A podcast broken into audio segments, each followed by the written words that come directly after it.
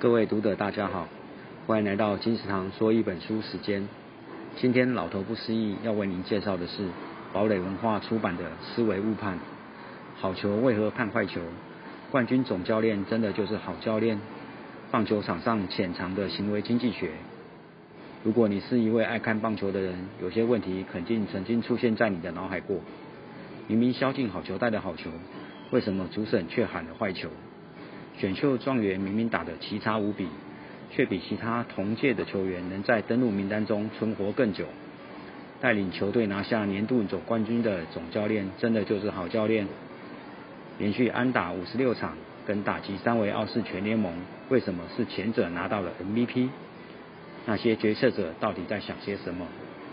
本书糅合了行为科学理论，以及跟球队主管、总教练、球员的访谈。分析美国职棒史上最著名的决策，他们为何成功，又为什么失败？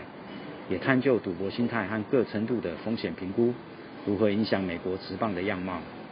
还有当前球坛最新的资讯革命，怎么改写数十年来既有的决策思维？透过精辟分析和锐利文笔，带入一些棒球史上最悠久的争辩主题之中，使我们能够满载知识和实用资讯的有趣文字。除了更了解棒球，也更了解我们自己。